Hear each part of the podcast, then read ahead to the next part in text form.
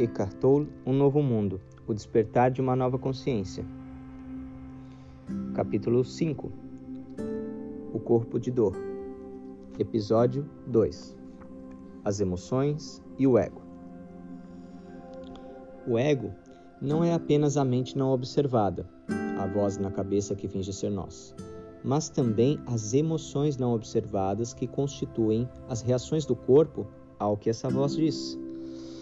Já vimos que espécie de pensamento a voz egóica atrai na maior parte do tempo, e a disfunção inerente à estrutura dos seus processos de pensamento, independentemente do conteúdo. Esse pensamento desajustado é aquilo a que o corpo reage com emoções negativas. A voz na cabeça conta ao corpo uma história em que ele acredita e a qual reage. Essas reações são as emoções. Estas últimas, por sua vez, devolvem energia para os pensamentos que as criaram originalmente. Esse é o círculo vicioso entre emoções e pensamentos não questionados, que suscita o pensamento emocional e a invenção de histórias emocionais. O componente emocional do ego difere de pessoa para pessoa. Em alguns casos é maior do que em outros. Os pensamentos que fazem o corpo disparar reações emocionais algumas vezes aparecem tão rápido que antes de a mente ter tempo de expressá-los, o corpo reage com uma emoção e esta é convertida em numa reação. Esses pensamentos existem no estágio pré-verbal e podem ser, podem ser chamados pressupostos não expressos, inconscientes. Eles se originam num condicionamento pessoal do passado, normalmente ocorrido na tenra infância. Não se pode confiar nas pessoas.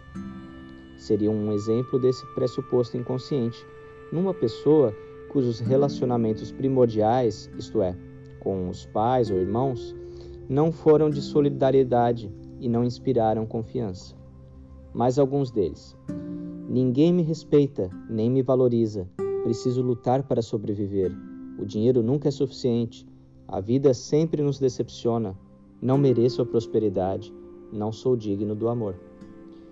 Essas suposições inconscientes criam emoções no corpo que, por sua vez, geram atividade mental e ou reações instantâneas. Dessa maneira, elas criam sua realidade pessoal. A voz do ego perturba continuamente o estado natural de bem-estar do ser. Quase todo o corpo humano se encontra sob grande tensão e estresse, mas não porque esteja sendo ameaçado por algum fator externo. A ameaça vem da mente. Há um ego vinculado ao corpo que não pode fazer nada a não ser reagir a todos os padrões desajustados de pensamento que constituem o ego. Assim, um fluxo de emoções negativas acompanha o fluxo de pensamento incessante e compulsivo. O que é uma emoção negativa? É aquela que é tóxica para o corpo e interfere no seu equilíbrio e funcionamento harmonioso. Medo, ansiedade, raiva, ressentimento, tristeza, rancor ou desgosto intenso, ciúme, inveja. Tudo isso perturba o fluxo da energia pelo corpo afeta o coração, o sistema imunológico, a digestão, a produção de hormônios e assim por diante. Até mesmo a medicina tradicional, que ainda sabe muito pouco sobre como o ego funciona, está começando a reconhecer a ligação entre os estados emocionais negativos e as doenças físicas. Uma emoção que prejudica nosso corpo também contamina as pessoas com quem temos contato e, indiretamente, por um processo de reação em cadeia, um incontável número de indivíduos com quem nunca nos encontramos. Existe um termo genérico para todas as emoções negativas: infelicidade. Será que as emoções positivas têm o efeito oposto sobre o corpo físico? Será que fortalecem o sistema imunológico, revigoram e curam o corpo? Sim, com certeza mas precisamos diferenciar as emoções positivas que são produzidas pelo ego das emoções mais profundas que emanam do nosso estado natural de ligação com o ser, com S maiúsculo. As emoções positivas geradas pelo ego já contêm seu próprio oposto, no qual podem rapidamente se converter. Alguns exemplos. O que o ego chama de amor é possessividade e apego dependente, que podem se transformar em ódio em questão de segundos. A expectativa em relação a um relacionamento, que é a supervalorização do futuro por parte do ego, transforma-se no oposto, abatimento ou decepção, quando aquilo termina ou não satisfaz as expectativas do ego. Sermos elogiados, reconhecidos, nos faz sentir vivos e felizes num dia, enquanto sermos criticados ou ignorados nos faz sentir rejeitados e infelizes no dia seguinte. O prazer de uma festa animada transforma-se em ressaca, em algo desinteressante na manhã seguinte. Não existe bom sem mal, nem alto sem baixo. As emoções produzidas pelo ego decorrem da identificação da mente com fatores externos, que são, é claro, instáveis e sujeitos a mudanças a qualquer momento. As emoções mais profundas não são emoções de maneira nenhuma, e sim estados do ser. Elas existem dentro do âmbito dos opostos. Os estados do ser podem ser obscurecidos, porém não têm opostos. Eles emanam de dentro de nós, como o amor, a alegria e a paz, que são aspectos da nossa verdadeira natureza.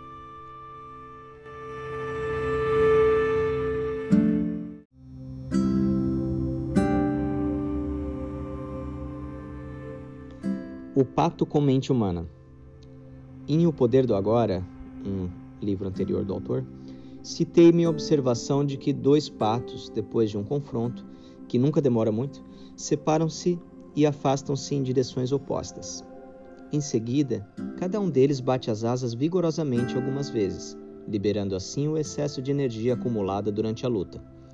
Depois disso, eles nadam em paz, como se nada tivesse acontecido. Se o pato tivesse a mente de um ser humano, ele conservaria a luta viva no pensamento por meio de uma história. Provavelmente ela seria assim: Não acredito no que ele acabou de fazer. Ele chegou a poucos centímetros de mim. Penso que é, pensa que é o dono do lago. Não tem consideração pelo meu espaço privado. Nunca mais vou confiar nele. Da próxima vez ele vai fazer a mesma coisa só para me aborrecer. Tenho certeza de que ele já está tramando alguma coisa. Mas não vou suportar isso de novo. Vou ensinar a ele uma lição de que não vai se esquecer. Ué.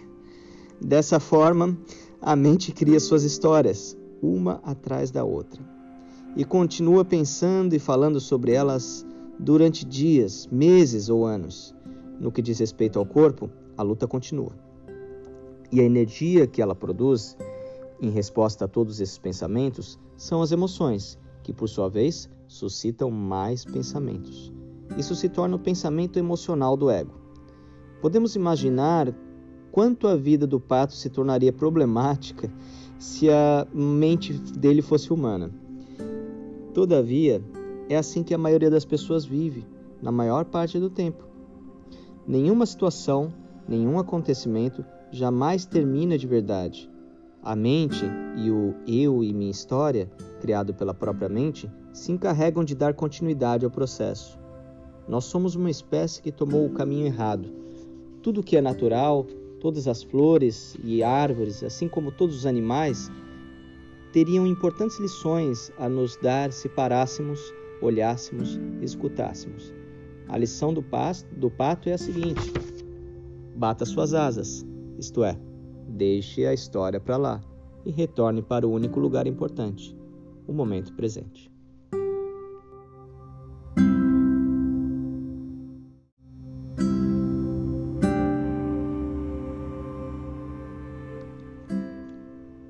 Carregando o passado.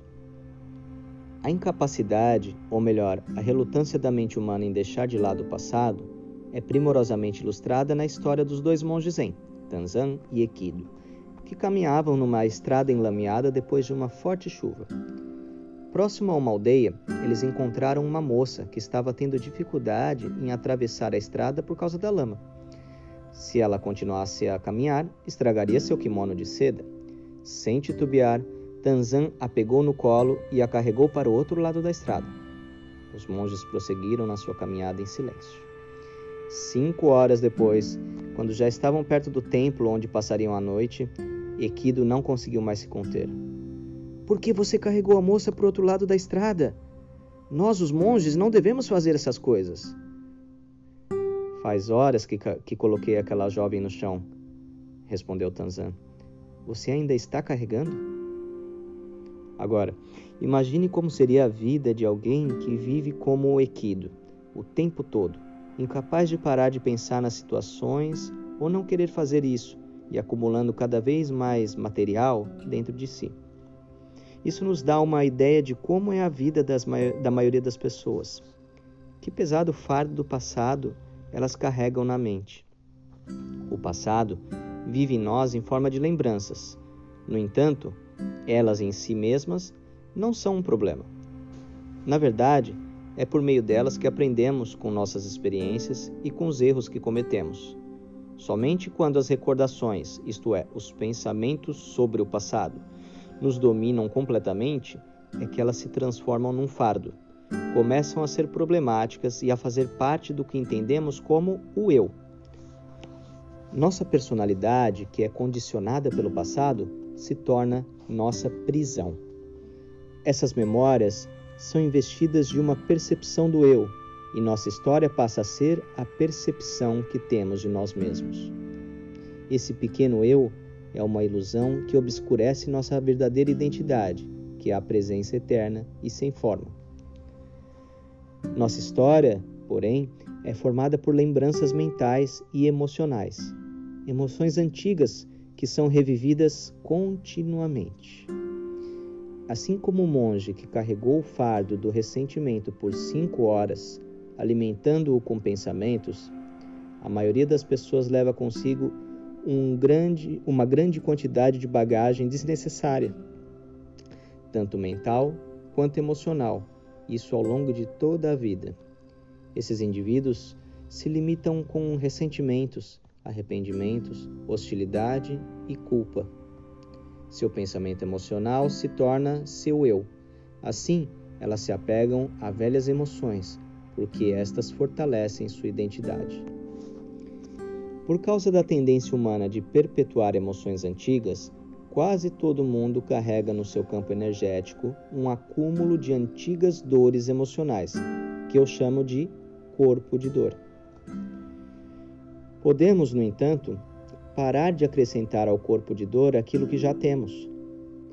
Somos capazes de aprender a refrear o hábito de acumular e perpetuar antigas emoções, batendo nossas asas, metaforicamente falando, e nos abstendo de viver com a mente no passado, não importa se um incidente aconteceu ontem ou 30 anos atrás.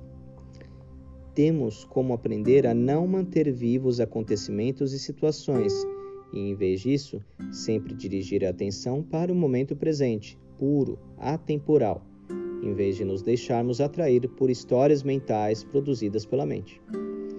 Assim, nossa própria presença se torna identidade e não nossos pensamentos e nossas emoções. Absolutamente nada que tenha acontecido no passado pode nos impedir de estar presentes agora. E se o passado não tem como evitar nosso estado de presença, que poder ele tem?